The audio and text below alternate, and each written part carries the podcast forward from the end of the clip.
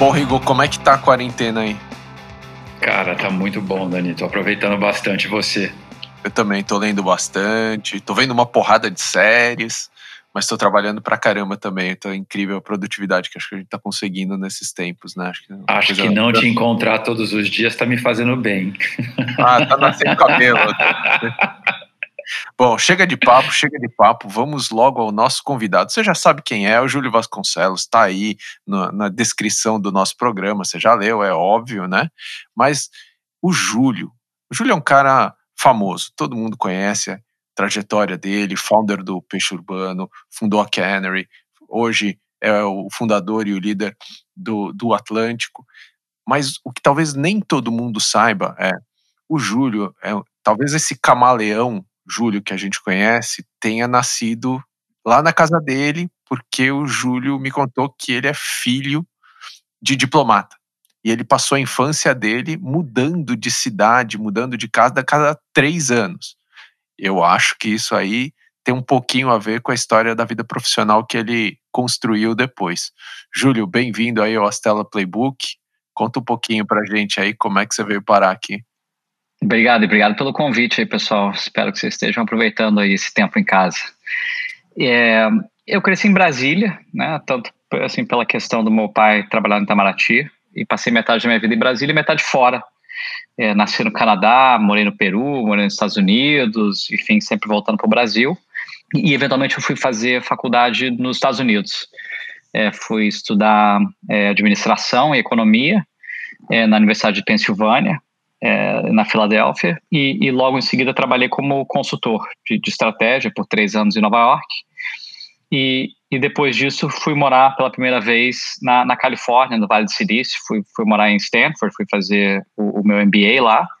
Isso foi em 2005 que eu me mudei, então já fazem uns 15 anos agora, que foi aquela minha primeira experiência mesmo ali no, no epicentro de tecnologia e inovação mundial. E, e a razão pela qual eu fui para a Califórnia era porque na época que eu estava na verdade, desde colégio, mas depois na faculdade, eu era muito interessado e lia bastante sobre tudo que estava acontecendo naquele primeiro boom da internet.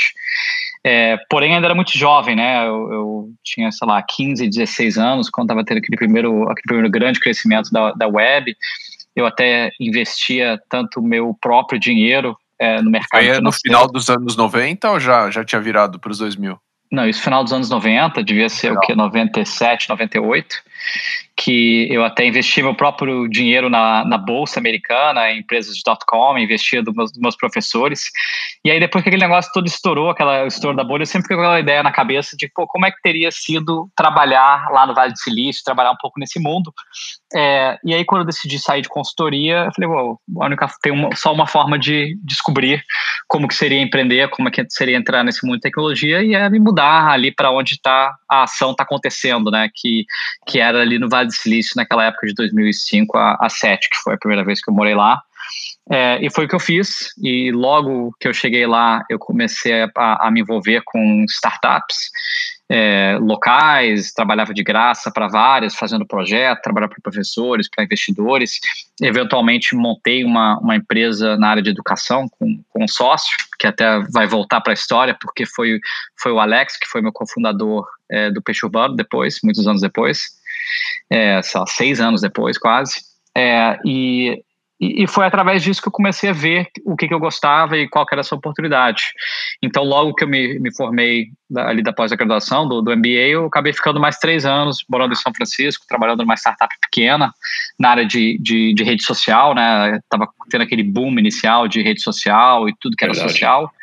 E eu trabalhava como gerente de produtos, então tanto responsável por, por desenvolvimento do produto, como também é, a parte de, de crescimento e marketing, né? Essa palavra de, de growth não, não existia ainda, né? Mas é, growth é uma outra palavra para marketing, né? E eu trabalhava toda a área de marketing, marketing orgânico, né? Como é que você conseguia atrair um volume muito grande de, de usuários para o seu site. Na época ainda era site, né? O, o iPhone tinha acabado de lançar, então você nem tinha apps ainda é, mas conseguir atrair um volume muito grande de usuários sem ter que pagar nada. É, e foi aí que eu comecei a me envolver cada vez mais com produto, marketing e o que eventualmente começou a ser conhecido como growth. É, e foi por isso que, ali final de 2009, mais ou menos, eu aceitei uma, uma proposta para ir trabalhar no, no, Facebook, na época que a empresa estava começando a, a, acelerar essa expansão internacional. É, o Facebook foi fundado em 2004, eu acho que começou a, assim, começou a abrir para pessoas que estavam fora de, de faculdades americanas acho que foi isso foi só em 2007, se não me engano, é, e começou a expansão internacional logo depois disso. Então, quando eu entrei, a empresa devia ter, assim, tinha menos de mil funcionários, devia ter uns, sei lá, 500, 600 funcionários, então é uma empresa comparado com o que é hoje é pequena, mas claro que já é grande, né? uma empresa de, de sei lá, 600, 700 pessoas, já é uma empresa grande, é, e não tinha ninguém olhando a América Latina e mercado do Brasil, voltando atrás lá para 2009, 2010, era a terra de Orkut, né? Exato. Todo mundo no Brasil usava Orkut, ninguém tinha nem ouvido falar do, do Facebook, e eu fui contratado para entrar naquela, tinha uma equipe inicial lá no Facebook, chamava a equipe de Growth, é, que na época ainda era bem pequena, o, o cara que tocava essa equipe é um cara que depois virou, é, vamos dizer, semi-famoso, ou, ou, não sei se a reputação dele é boa ou ruim, mas é um cara chamado Chamath é, Palihapitia, que está sempre Sim. no Twitter, ah. blogando e tal, era o, tipo, era o meu chefe, né, era o cara que tocava essa área, e a área é pequena, devia ter umas 15 pessoas estavam nessa equipe de growth, e tinha algumas pessoas que estavam responsáveis pela, pelo crescimento internacional e eu era uma delas, eu era responsável por, pelo, pelo Brasil, né, principalmente, e a minha missão era, pô, se muda para o Brasil e eu quero que, assim, isso, isso vamos dizer, o meu chefe falando, e eu quero que o, você mate o Orkut dentro de um ou dois anos. É, e foi exatamente o que, o que a gente começou a fazer. Foi você, então, né? Sabe que tem uma história, tem uma história muito engraçada que depois eu posso contar, mas é, alguns anos depois eu voltei a morar em São Francisco e, e toquei uma outra empresa. E o nosso escritório em São Francisco dessa nova empresa chamada Prefer ela ficava um prédio que era metade comercial, metade residencial ali no centro de São Francisco, e o meu vizinho de porta do nosso escritório era o próprio Orkut. Porque o Orkut, a rede social, o, o tá nome dela é o nome do cara, né? É o, nome do cara, alemão. Cuiacatem, uma coisa assim, o turco, é, na verdade. É, é trabalhava, né? no, é, trabalhava no Google e lançou essa rede social como um projeto, ele disse aquele projeto de 20% do tempo. Então eu via ele, assim, todo dia no, no elevador. E assim, no Brasil ele é super famoso, né? Enquanto que esse Orkut nos Estados Unidos ninguém conhece. É nada. Então era sempre engraçado, assim, ver ele, que era, que era a personificação ali do nosso inimigo naquela época do, do Facebook. E, Júlio, como é que você matou o Orkut no Brasil? Então, eu acho que, na verdade, eu não, não matei o Orkut. É, o, o, Facebook ele já ia ganhar do Orkut, assim, estando eu ou outra pessoa aqui ou não. E acho que era uma, uma vitória dessas redes sociais é, no mundo inteiro que o Facebook ia ganhar, era mais uma questão de quanto tempo ia demorar. Então era quase que inevitável. E em vez de o Facebook ser vitorioso em quatro ou cinco anos, talvez que seria a curva normal de crescimento, tendo alguém prestando atenção e dando foco e, e tentando investir naqueles países chaves, como, como era o Brasil, é, mudou aquele, a, aquele cronograma de quatro anos até a vitória para um ou dois anos. Então vamos dizer que eu acelerei o crescimento do Facebook, mas não mudei nenhuma trajetória. Mas qual que foi o seu playbook? O que, que você fez para para derrotar a, o que naquele momento era um inimigo de tamanho bastante razoável aqui no Brasil? A principal forma que o Facebook cresceu era via convite de amigos, né? Então eram pessoas que entravam, você entrava lá, Edson, você mandava por e-mail um convite para todos os seus amigos. Então, a principal coisa que a gente tinha que fazer era facilitar essa mecânica de você decidir convidar todos os seus amigos. E, e se vocês lembram da, da, das táticas de crescimento lá atrás, era muito aquela questão: conecte aqui o seu Gmail, o seu Hotmail, o que for, Sim. e convide todo mundo. É, e uma vez que você manda aquele e-mail de convite, como que você faz com que aquela, com aquela conversão do, do, convite seja cada vez maior? E, e até tem uma história engraçada, porque é, eu, logo que eu cheguei, eu olhei para aquele convite de e-mail e falei, oh, esse negócio foi escrito por uma pessoa que não fala português, zero otimizado. Então eu peguei e mandei um e-mail para uma dúzia de amigos, assim, de pessoas totalmente aleatórias e diferentes aqui no Brasil, e falei, ó, inventa aí um assunto para eu colocar nesse, nesse e-mail, né, o, o, assunto que, que as pessoas iam receber. E aí eu peguei ali uns 30 assuntos diferentes que meus amigos inventaram e joguei tudo lá no, no, no na plataforma do Facebook para otimizar, né, fazer quase que um teste AB é, entre esses 30 assuntos. E o que ganhou era do assunto que o meu primo escreveu. Meu primo na época tinha 12 anos e ele escreveu o assunto que era é, o nome do e-mail era um convite especial. Então você recebia um e-mail do Júlio, que era seu amigo, e o assunto era um convite especial. E a taxa de abertura, não me lembro quanto foi, mas dobrou. E se você pega o impacto dessa única mudança é, na, na taxa de crescimento do Facebook, ela foi maior do que tudo que a gente fez na história aqui de crescimento do Brasil. Então é interessante você realmente ver essa quase que essa regra de não é nem Pareto nesse caso, né, mas é, é, sei lá, 1% ou 0,1% do meu tempo que de fato é, gerou 70% do valor do ponto de vista de crescimento. E em que momento depois dessa experiência você resolveu empreender? Então, eu voltei para o Brasil em 2010, trabalhando com, com o Facebook, mas eu já voltei com essa cabeça de empreender. Lembrando ali que aquele momento, 2009, 2010, que eu voltei para o Brasil, era aquele momento do Brasil na capa do Economist, né? Brasil Sim. takes off, Brasil era a bola da vez. É, então eu via uma oportunidade muito grande de alguém como, como eu, que tinha ali cinco anos de experiência trabalhando com tecnologia no Vale do Silício, para voltar no Brasil que estava ainda numa na ressaca ainda após é, a, a, bolha e aquele período do .com, né?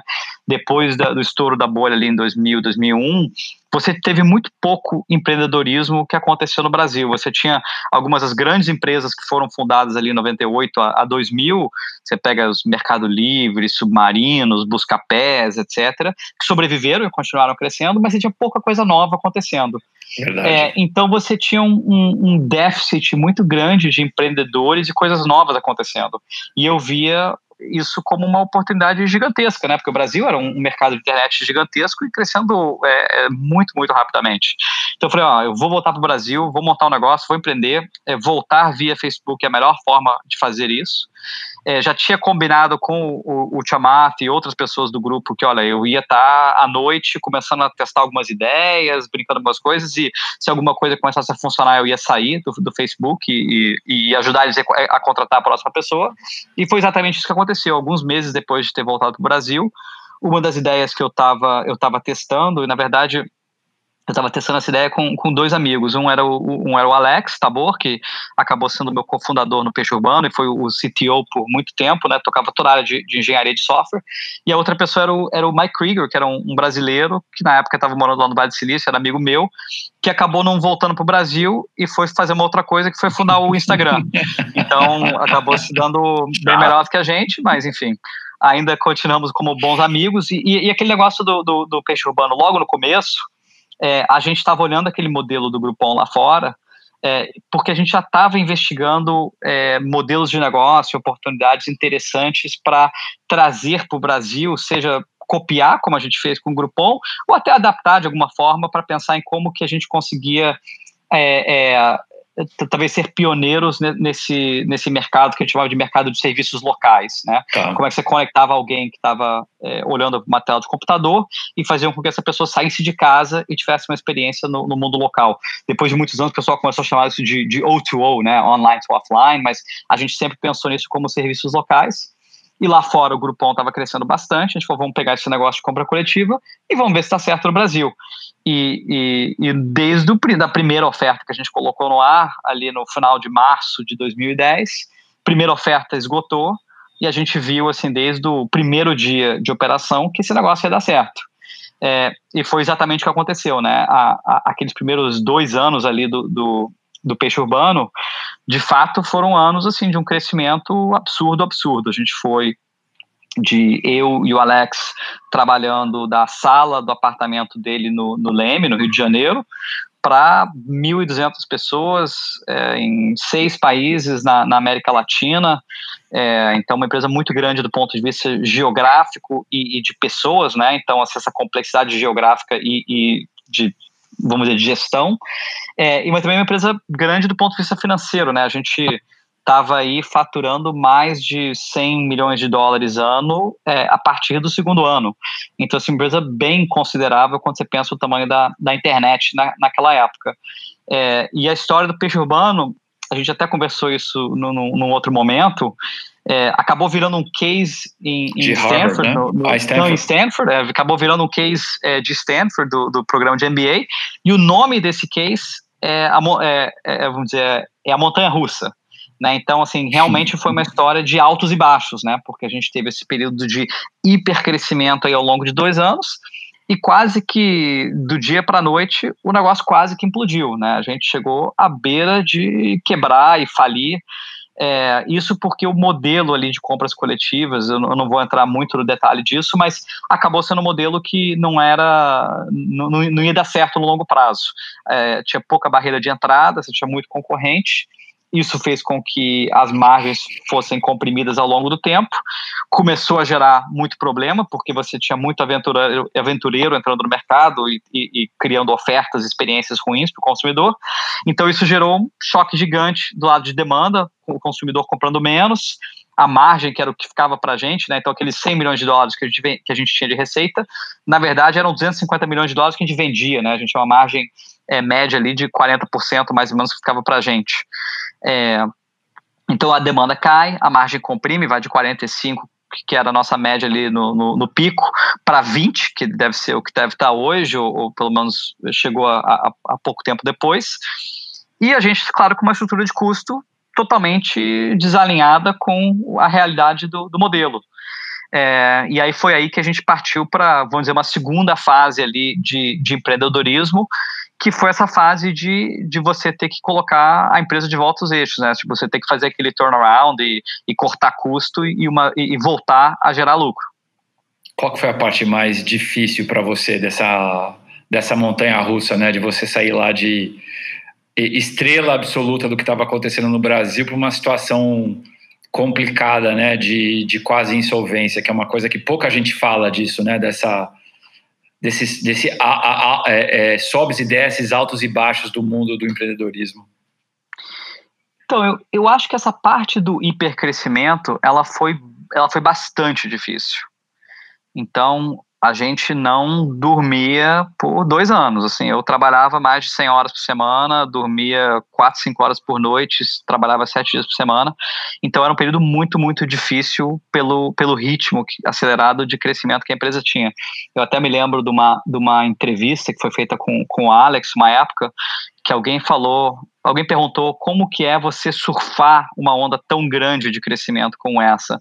E ele falou, ah, você imagina sempre que vai ser uma experiência legal de, de você estar tá surfando aquela onda, mas o sentimento é muito mais um que você está se afogando, né, de tanta coisa que está acontecendo e você está é, tentando respirar é, na arrebentação.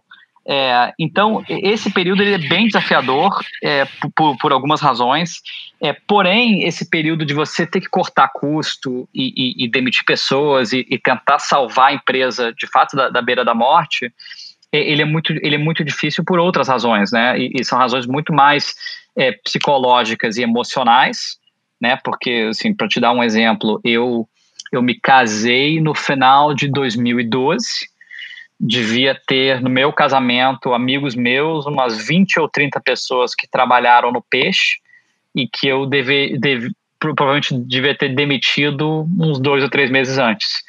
Então, quando você trabalha no, numa empresa e num ambiente tão intenso como esse, as pessoas que são seus colaboradores e colegas também são muito, muito seus amigos. Claro, claro. Então, quando você vai de, por exemplo, no nosso caso, a gente foi de 1.200 pessoas a gente foi a mais ou menos umas 400 pessoas, então ali é, tipo, você tem que mandar embora 800 pessoas, que é um número é, bizarramente grande, né, num, num período curto. Sim. Claro que muitas dessas pessoas são não só pessoas que são queridas suas é, do lado pessoal como amigos, mas também pessoas muito boas e que fizeram um bom trabalho e não tinham nenhuma culpa pelo, pelo, pelo desfecho que aquele momento da empresa teve. É, então, essa parte psicológica de ter que você decidir quem vai ser mandado embora, você conhecer a família dessas pessoas, a realidade dessas pessoas, e ainda assim ter que tomar essa decisão. Eu, eu até diria que a decisão não é difícil, a decisão, pelo menos para mim, era muito óbvia na época, mas ter que tomar essa decisão de mandar essa pessoa embora para poder salvar as outras que ficam, né? Porque Sim. se você não toma aquela decisão, você, na verdade, aquela pessoa vai perder o emprego, vai perder o emprego porque a empresa vai falir. E não só ela vai perder emprego, mas todo mundo vai perder o emprego. É, então, é, você, não, você não agir e não agir rápido é, tem um custo muito maior para todo mundo envolvido, inclusive aquelas pessoas que estão sendo demitidas, na, na minha opinião.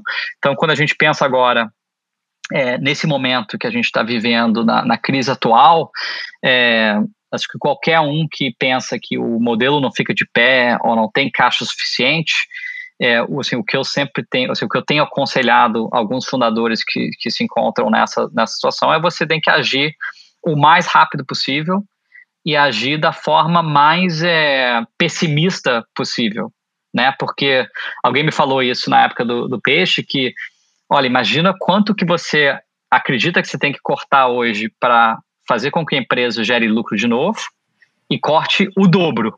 Então eu acho que o nosso primeiro corte, a gente foi de 1.200 a 800, se não me engano. Por aí, eu tô, eu tô estimando que eu não me lembro claro. os números exatos. Mas foi, mas foi assim, bastante gente, né? Pô, 30% da, das pessoas é muita gente. E ainda assim a gente teve que fazer mais dois outros cortes. E cada corte adicional que você tem que fazer de redução, ele é duas ou três vezes mais difícil para a empresa, porque você começa a gerar uma incerteza em todo mundo que está ali. Pô, será que agora eu, eu que você que vou perder o emprego na, na próxima leva, quando vai ser a próxima leva, isso gera uma, uma situação muito, muito ruim do ponto de vista de motivação, ansiedade, cultura. É, então eu falo para todo mundo, assim, tem gente que fala, ah, vou cortar, sei lá, 10% das pessoas. Mas qualquer corte abaixo, 10% é, ou, ou menos, é irrelevante. Assim, é, é, muito, é muito pequeno. E você tem um custo de cultura é, e de, e de é, motivação, eu acho que na, nas pessoas, que é muito maior do que o custo, a economia que você vai ter com aquele custo. Então, é, corta mais, sabe, corta até o osso muitas vezes, é, porque é o que garante que você vai conseguir viver, né? É, e, e, Júlio, essa queria que você falasse um pouco mais assim dessa questão humana assim do corte, né, de, de, de, manter o moral do dia seguinte e tudo mais, que acho que é um dos aspectos mais difíceis. É, acho que todo mundo fala muito aquela coisa, ah, você vai fazer um corte muito grande tenta fazer um dia ruim só. Mas a verdade é que às vezes o empreendedor não consegue garantir isso, né? Então, o que, o que você diria para o empreendedor hoje que precisa é, lidar com uma situação de corte grande, pelo menos perante a estrutura dele, né? E a questão de cultura e motivação. Eu concordo que você tem que cortar o mais rápido possível, né? Você está arrancando aquele band-aid, você está quase que amputando aquele braço, né, para conseguir salvar o resto do, do corpo. Então, talvez uma analogia um pouco mais é, digna, eu acho que da, da situação. Mas é, é, é, muito difícil, né, quando está cortando muita gente. Então, por exemplo, só para te dar uma, uma anedota interessante, é, de novo, a gente teve aquele, tinha o case lá em Stanford, todo ano que o professor dava aula, eu ia como convidado. E aí eu me lembro que teve um ano que o professor pediu para os alunos é, comentarem e criticarem o nosso processo de, de demissão. Né? Tinha uma parte, acho que lá no case, falava como é que a gente mandou embora as pessoas. É, aí os alunos falam, ah, foi muito desumano, é, não era a forma certa, não sei o quê, porque como é que a gente fez? A gente colocou todo mundo que ia ser demitido numa sala só, a gente foi ali na frente e falou, ó, infelizmente hoje vocês estão sendo demitidos, não sei qual é a palavra que a gente usou, mas a empresa tem que cortar custo e todo mundo que está aqui é, é, não vai mais trabalhar, vai, não vai trabalhar mais aqui. É, e aí o, o, a crítica era muito assim, não, a forma certa de você de demitir uma pessoa, você vai, senta numa sala de reunião, com a privacidade, você fala um a um, você explica o que está acontecendo, deixa a pessoa falar, é um momento, é um momento difícil, né? Isso para qualquer demissão, né? Seja por, por redução de custo ou, ou por, até por performance, né? Aí eu falo para todo mundo, tá bom, vamos pensar no nosso escritório principal, devia ter, sei lá, 600 pessoas no escritório, a gente ia reduzir, vamos dizer que éramos 200. Então, quantas salas de reunião você acha que eu tenho? Falar que é 20, 30, 50. Tá bom. Quanto tempo vai demorar cada uma dessas conversas? 15 minutos? Uma conversa super rápida? Assim, aí você começava a fazer o cálculo quase que de. E quantas pessoas que tem que demitir? Virava, né? assim, demorava assim, cinco dias, eu 24 horas por dia numa sala, eu e assim, 10 pessoas 24 horas por dia, demitindo gente, que é, é muita gente, né? Então, assim, não, a logística não comporta é, um corte tão grande como esse.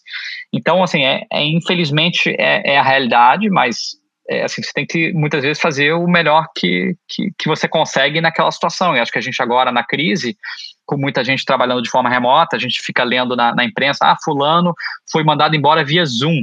Mas tá bom, mas qual que é a, a opção, né? As pessoas não estão no escritório. O único jeito de fazer é via Zoom. E você não vai deixar de tomar uma decisão crítica para a empresa, porque não é 100% a, a melhor forma de, de a fazer, dado que o custo vai ser muito maior de, de postergar uma decisão como essa. E aí, depois, como é que vocês lidaram aí com esse, com esse processo final? Então, depois que a gente, a gente reduziu o custo, a gente, eu me lembro que a gente chamou todo mundo que ficava, que estava ficando na empresa para uma sala de reunião grande, eu pedi para todo mundo sentar no chão, porque eu até me lembro muito bem isso, que lá no começo do peixe a gente sempre tinha uma falta de cadeiras, porque a empresa estava crescendo tão rápido que nunca tinha cadeira para todo mundo. E a gente tinha uma reunião é, mensal que a gente chamava o nosso papo de peixe, que era o nosso, nosso all hands, juntava todo mundo e, enfim, tinha, um, tinha uma, uma atualização de como estava indo a empresa. E tinha muitas fotos antigas, era sempre eu falando e todo mundo sentado no chão. falei, ó, vamos sentar todo mundo no chão e vamos lembrar um pouco de como que isso tudo começou, né? Porque as pessoas que estão aqui, de certa forma, esse é um novo começo, né? A gente tem que pensar que a gente vai ter que reconstruir essa empresa. E se você está aqui, a gente está contando com você para salvar essa empresa e mais uma vez conseguir fazer alguma coisa é, é, extraordinária. Eu acho que a história do peixe muitas vezes eram pessoas ordinárias ou comuns conseguindo fazer coisas que eram extraordinárias. Uhum. E era um pouco do que a gente demandava das pessoas, tanto nos bons tempos quanto nesse, nesse tempo de, de, de turnaround e de, de corte de custo. Claro. E a gente explicou muito bem: olha, assim, a gente sempre foi muito transparente com a, com a empresa, então todo mundo na empresa tinha acesso a a tudo que era resultado financeiro, sempre teve, é, tinha acesso à apresentação de, de, conselho e tudo, então era assim, todo mundo sabia o que estava acontecendo, e, eu, e o que eu comentei com todo mundo, ah, vocês estão vendo isso semana após semana, que a gente está gastando mais do que a gente está botando para dentro e você sabe que isso não é não é viável para sempre. Então, até o dia que essa linha de receita é, seja igual ou maior do que essa linha de custo, a gente está 100% focado no break-even. E tudo que a gente tem que fazer aqui tem que é, ter um impacto nessa linha. E se você não sabe como que você, é, como indivíduo, tem, uma, tem, tem poder e tem capacidade de, de afetar essa diferença, tem que vir falar comigo, vem falar com o seu gestor, porque é a, a tarefa de cada um aqui saber como que o que você faz ajuda a gente a chegar no break-even. É, e era desde o micro de como é que a gente corta custo das bebidas do escritório, do da, tipo de móvel que a gente comprava, até o macro, que era como é que a gente negociava bem com o fornecedor, negociava bem com parceiros, vendia mais, é, gastava a, o orçamento de marketing melhor. É, e foi aí um processo de é, seis meses até a gente, mais uma vez, conseguir gerar lucro e chegar no, e chegar no break-even. Mas aí, ao longo desses seis meses, é, o, todo mundo estava super focado nesse, nesse grande desafio que era tornar a empresa mais uma vez rentável. E isso, acho que esse direcionamento, ele, ele deu muita clareza de visão e propósito e objetivo para todo mundo e a gente não perdeu nenhuma pessoa nesse período, ninguém saiu da empresa, assim, voluntariamente, né? Claro que a gente demitiu pessoas, mas ninguém saiu da empresa nesse período. Todo mundo estava 100% comprado em é, entregar aquela missão, entregar aquele objetivo, e que foi o que a gente fez no final daquele ano. Incrível. E aí, depois desse período de estruturação, vocês acabaram vendendo a empresa e foi aí que você voltou para os Estados Unidos? Então, a gente, a empresa andou de lado, eu diria, por mais um ano cresceu, sei lá, 10% ano após ano, que para uma empresa de tecnologia no mercado emergente é quase que o equivalente a zero. Sempre ali meio que no break-even, com muito pouco caixa, então numa situação muito, muito perigosa, né? Porque se você de repente tem uma, uma queda de receita por qualquer razão, a empresa ainda assim vendendo volumes muito grandes, você, você periga de, de quebrar a empresa. É, e a gente em 2014 começou a tentar captar uma rodada para poder investir na migração para mobile, que a gente sabia que ia acontecer, sabia que no mundo inteiro e-commerce, internet migrou para mobile e para serviços locais, isso é uma coisa que realmente ia, ia ser transformacional. É, e a gente não conseguiu captar aquela rodada. Era 2014, Copa, Dilma, impeachment, uma confusão, Brasil, uma porcaria. É, esse mercado de compras coletivas também está uma porcaria. Então ninguém queria tocar a nossa empresa, a nossa indústria. E a gente decidiu: ó, se a gente não vai conseguir captar de investidores, a gente vai ter que vender a empresa, porque a empresa precisa de mais dinheiro para conseguir crescer. Sem a gente investir em desenvolvimento de produto para fazer essa migração para mobile e investir em marketing para também divulgar o que a gente está fazendo no mobile, a gente vai ficar estacionado aqui e eventualmente vai é, expirar. É, então a gente decidiu vender a empresa, a gente aí seguiu um processo, talvez entre aspas ali, que foi meio que eu batendo no bando de porta no mundo inteiro, até a gente conseguir algumas propostas. Tiveram três empresas diferentes que, que colocaram uma proposta para gente, uma brasileira, uma americana e eventualmente a Baidu na, na China, que foi quem comprou. E a gente avaliou alguma, alguns fatores assim do, do, das propostas, o que, que ia acontecer com a empresa, como é que, claro, que, quanto que os investidores iam ganhar e tudo mais. É, e a gente acabou decidindo vender para Baidu. É, e, e foi uma venda muito boa, assim, eles foram muito bons parceiros é, para a gente. A empresa continuou operando de forma independente depois da venda, cresceu 80% em seis meses depois da venda, eles colocaram dinheiro dentro é, e de fato migrou de menos de 10% das vendas via mobile para 70% via mobile em menos de um ano. Então, exatamente aquele, aquela, aquela visão que a gente tinha de migrar para o ambiente de celular aconteceu e eles assim deram o capital e ajuda e apoio para a gente para conseguir fazer isso. Eu saí da empresa seis meses depois da venda, estava totalmente moído, morto, assim, não aguentava mais fazer nada. Então, o dia depois da venda, eu liguei pro, pro liguei não, falei com, com o Alex, falei, cara, vou, vou sair.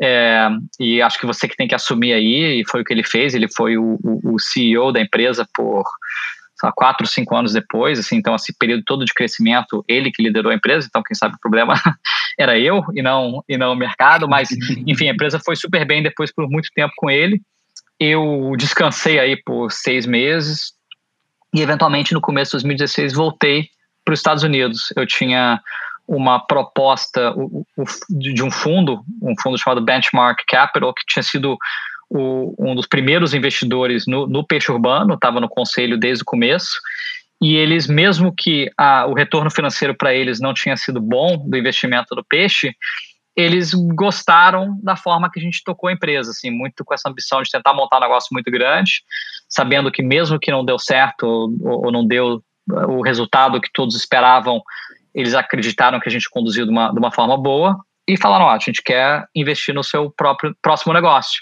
Então, vem aqui, venha trabalhar no fundo, como chamavam de EIR, né, que é Entrepreneur in Residence, que é uma forma de você trazer o um empreendedor para ficar meio que parado assim no fundo, investigando possíveis novos negócios que você quer que você quer montar, e uma forma do fundo ficar próximo para poder ter uma oportunidade de, de, investir nesse novo negócio. E foi mais ou menos isso que aconteceu. Eu, eu na verdade, a, a ideia do, do próximo negócio que eu toquei não foi minha, eu acabei conhecendo um cara chamado é, Scott Belsky, que tinha sido o fundador da, da Behance, que é a maior comunidade de designers do mundo, e que tinha vendido para Adobe e tinha acabado de entrar na Benchmark como um sócio, como investidor.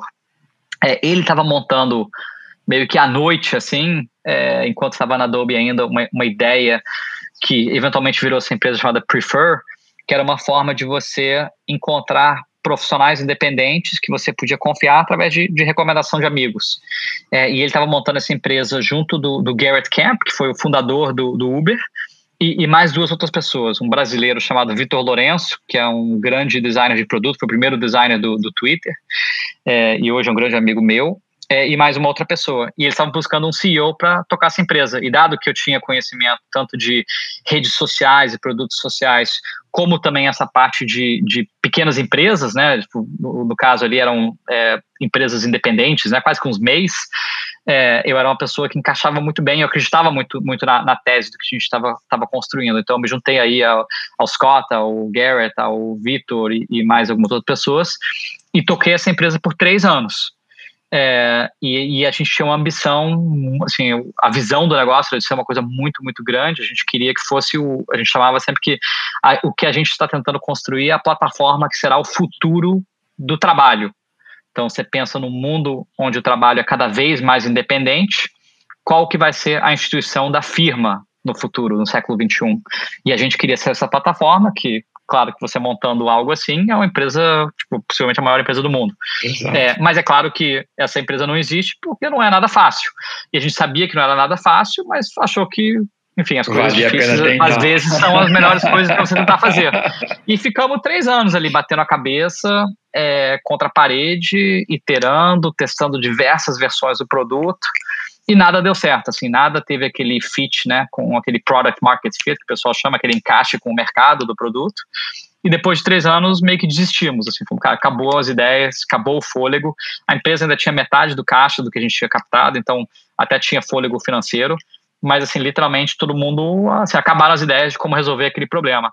E aí fechamos a empresa no começo de 2019, que foi quando eu decidi voltar para o Brasil. E, e, é muito diferente empreender lá no Vale versus empreender no Brasil? Olha, é diferente, mas eu não acho que é nem mais fácil nem mais difícil. Eu acho que você tem pessoas que têm mais experiência e isso puramente pelo fato do, do, do ecossistema lá ser muito maior e, e, já existir por mais tempo. Eu acho que as pessoas não são necessariamente melhores ou piores, se tem gente tão boa aqui no Brasil em todas as funções que conseguem competir com os melhores dos melhores lá fora. É, eu acho que o que, é, o que é diferente lá é que a dinâmica de você montar um negócio é muito fácil né? Assim, é tudo, assim, capital é, é imediato, fácil, barato. Você tem o advogado, a, o escritório, tudo assim é quase que é, assim pronto, né? Você não tem que é, reinventar nada. Enquanto que aqui no Brasil você tem mais fricção, né? Você tem que constituir empresa, que é um processo um pouco mais demorado, você tem que, sabe, conseguir crédito no banco, abrir conta, tem várias coisas que tem mais fricção que lá fora você não tem. Porém, aqui tem muito menos competição. Porque, dado que você tem menos capital e menos gente, você, qualquer mercado que você entra, a competição é, é menor. E possivelmente você consegue construir empresas muito grandes por isso, que você consegue dominar o mercado, que é um mercado grande, às vezes até mercados adjacentes. Enquanto que lá fora, qualquer nicho do nicho do nicho, você tem ali 10 super equipes, super financiadas, que estão concorrendo para serem vitoriosas naqueles, naqueles segmentos. Pô, faz todo sentido. E aí, quando você resolveu voltar para o Brasil, você resolveu já voltar com o chapéu de investidor? Então, como é que, como é que foi essa questão do investidor? Né? Eu, eu já estava investindo por, por bastante tempo. Eu comecei a investir primeiro como investidor anjo em 2011. Então, já desde mais ou menos um ano depois de ter fundado o Peixe, eu estava conhecendo várias pessoas e vendo empresas interessantes, tanto aqui no Brasil quanto lá fora. Aí eu me juntei a um grupo de amigos que eram ex-colegas do Facebook e a gente montou um fundo pequenininho chamado Graph Ventures, é, até uma alusão ali ao, ao social graph do, do Facebook. É, e era tudo capital proprietário que a gente investia, e a gente investia junto do Social Capital, que era o fundo que o Chamar Palihapitiya, que era o nosso chefe, tinha montado, ele tocava todo o back-office, e para cada dólar que a gente investia, ele investia um dólar junto da gente. É, e aí a gente investiu aí ao longo de é, oito anos via, ou, sete anos via Graph Ventures. A gente investiu em, em mais de 100 empresas, então era uma, uma, uma, uma estratégia de investir é, cheques pequenos em muitas empresas que eram qualificadas do ponto de vista de serem pessoas que a gente já conhecia por ter trabalhado com elas ou que vieram bem indicadas é, pela nossa rede. É, a grande maioria dessas empresas era lá no Vale do Silício, porém umas 20 mais ou menos eram aqui no Brasil, que eu estava conhecendo por, por ventura de estar aqui e também do Peixe também ser uma, uma empresa de, de, de, estar muito em evidência. É, aí chegou 2017 e eu vi que o tamanho da oportunidade de investir aqui no Brasil, tanto assim o volume quanto a qualidade de empresas e empreendedores que eu estava conhecendo, é, era uma ordem de grandeza maior do que quando eu tinha começado a investir ali em 2011. E eu não tinha nem dinheiro nem tempo para conseguir investir, dada tamanha oportunidade. É, e foi aí que eu me juntei a alguns amigos com quem eu já estava co-investindo meio que ali na física em empresas, e, e, a gente fundou o Canary em 2017, com a ideia de ser um, um, um fundo dedicado a, a ser sempre o primeiro cheque institucional que empresas iam querer buscar é, aqui no Brasil. É, e a gente, desde então, tem investido é, do Canary, foi 2017 a 2019 que a gente investiu o primeiro fundo, é, e depois em 2019, metade de 2019, a gente captou o segundo fundo para seguir com a mesma estratégia, de sempre tentar ser o primeiro cheque institucional numa empresa, tentar é, liderar aquelas rodadas é, e ter um portfólio maior, né? Assim, o Canary 1, a gente investiu um pouco mais de 50 empresas, porque a gente acredita que tem um risco grande em investir nesse, nesse estágio inicial, e com foco em investimento muito na equipe. Né? Então a gente fala muitas vezes que a gente está quase que fazendo uma entrevista de emprego em alguns casos, é, né? Porque verdade. a gente já investiu em algumas empresas que não existe empresa. Sim. Que às vezes são é uma pessoa, duas pessoas com uma ideia, às vezes uma pessoa que nem tem uma ideia 100% formada, e a gente está muito mais apostando na, na capacidade daquela empreendedora ou aquele empreendedor de construir uma coisa muito grande e apostando no, no fato que se aquela pessoa deixou a vida toda para trás para apostar naquela visão, que a gente, assim, o risco que a gente está tomando é muito menor e que de fato se a gente escolhe as pessoas certas, elas vão escolher, escolher oportunidades certas e conseguir executar e algumas dessas, dessas assim, desses parceiros que a gente vai ter vão criar aquelas empresas que vão ser líderes no, no mercado brasileiro aí ao longo da, dessa próxima década. E quando surge a ideia do Atlântico? Então, a gente montou o Canary porque a gente via que em 2017 você tinha uma lacuna nesse primeiro estágio de investimento. Você não tinha nenhum fundo 100% dedicado a, a, esse investimento anjo barra é, seed, é, que a gente acreditava que era muito crítico é, e que estava investindo no, no volume de empresas que a gente acreditava que mereciam receber o um investimento. É, então a gente viu uma lacuna muito grande nessa época e foi por isso que a gente montou o Canary para atacar esse primeiro estágio de investimento. Olhando no mercado de 2019, a gente identificou uma outra lacuna é, similar, que era a lacuna principalmente na, na série B, né, que a gente gosta de chamar da, da, da, do estágio de expansão, muitas vezes, das empresas, que a gente estava vendo que tinham boas empresas aqui no Brasil, isso se aplica à, América Latina, que estavam montando boas empresas, estavam crescendo bem, estavam demonstrando que tinham fit do produto com, com, com o mercado, é, e que agora precisavam de capital para realmente pisar no acelerador e escalar. Né? Então, é quase que o um momento de escala daquelas empresas, que, na nossa visão, estava acontecendo muito em alguns, possivelmente alguns séries A maiores, só que principalmente no série B. É, e às vezes até num série C menor. É, e a gente via que ninguém estava investindo nesse estágio aqui no Brasil e que era uma necessidade grande do mercado e uma oportunidade grande para a gente investir. É, e não só isso, você precisava do capital para investir nesse estágio de expansão, mas você também precisava de investidores que tinham experiência em escalar empresas nesse estágio. É, porque quando você está levando uma empresa de 20 pessoas para 2 mil pessoas, ou de um faturamento de 10 milhões de reais para 100 milhões de reais, é, tem muita coisa, tem muito erro que gente como eu já cometeu que dá para evitar se você tem uma pessoa boa ali do seu lado é, te apoiando e te dando alguns conselhos e, e sendo um bom parceiro para esse momento de escala. Então a gente via que existia uma lacuna não só no capital, mas no conhecimento. E, e eu vi como eu, como ex-empreendedor, tendo visto empresas de grande escala em hipercrescimento, seja no Facebook na época de, de escala global, ou seja no peixe urbano na época de crescimento, que pessoas como eu e alguns dos meus sócios que tinham passado por isso, como poderíamos ser bons sócios para bons empreendedores nessa fase. E aí a gente decidiu montar o Atlântico ali no começo de 2019, começou a captar o fundo é, ali na metade de 2019 e lançou o fundo oficialmente no final de 2019. Júlio, qual que é o esse qual o principal erro que você vê repetidas vezes nessa fase de escala no empreendedor brasileiro? Eu diria que o principal erro que eu vejo, não só na fase de escala, mas em qualquer fase, é a questão de você ter uma falta de foco. Né? Acho que empreender é muito, muito difícil e todo mundo acha que vai conseguir fazer mais do que, do que ela ou ele vai conseguir fazer como empreendedor. É, e é muito difícil fazer uma coisa bem. É, e as pessoas tentam fazer quatro ou cinco em três ou quatro mercados. Então, esse foco ele prejudica muito a probabilidade da sua empresa ser bem sucedida.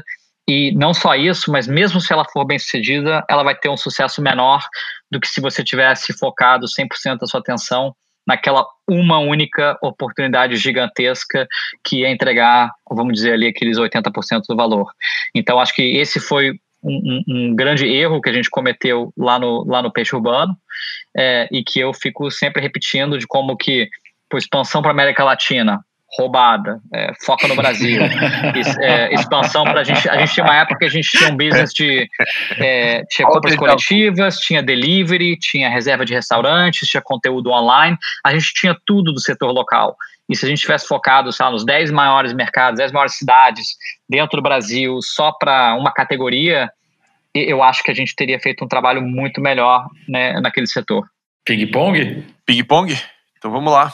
É, Júlio, que você está lendo? Olha, eu, eu, eu sempre estou lendo um livro físico e um livro, um audiobook, que eu, eu corro bastante. Então eu tô. O audiobook que eu estou escutando agora é um livro em inglês chamado é, The Silk Roads, sobre é, a, a, interação da Europa, principalmente com a Ásia, é, desde mil anos antes de Cristo até é, o, o, momento atual, de um cara chamado Peter Frankopan. Então, um livro de história aí sobre essa, essa troca de ideias e, e mercadorias ao longo dos séculos. E, e o livro físico que eu estou lendo é um livro chamado é, Metrópole à beira-mar, do Rui Castro, que é sobre é, o Brasil e principalmente o Rio de Janeiro na, naque, naquela década após a, a, a gripe espanhola. Então, ali é a década de 20, é, e como que foi esse período de, de revolução do lado de sociedade, cultura e tudo que estava acontecendo no Brasil e no Rio. Quem te influenciou? Quem me influenciou, é, acho que o, provavelmente a pessoa que mais teve uma, um impacto grande em como eu sou hoje e em tudo que eu penso deve ser minha mãe. Eu acho que hoje, como como pai, você acaba vendo todo o, o, sacrifício que é ser pai e mãe, né, de criança, quanto que você tem que investir e, e quanto impacto você consegue ter naquela pessoa. Então, você olhando para trás e vendo todo o sacrifício que, que minha mãe, meu pai também, mas meu pai trabalhava, minha mãe acabava ficando mais tempo com a gente durante o dia, é, tudo que ela me ensinou, tudo que ela investiu para garantir que eu e minha irmã nos tornássemos boas pessoas, acho que de fato é o que, que mais me teve impacto na, acho que na, em quem eu sou hoje. Uma fonte de informação no teu dia a dia?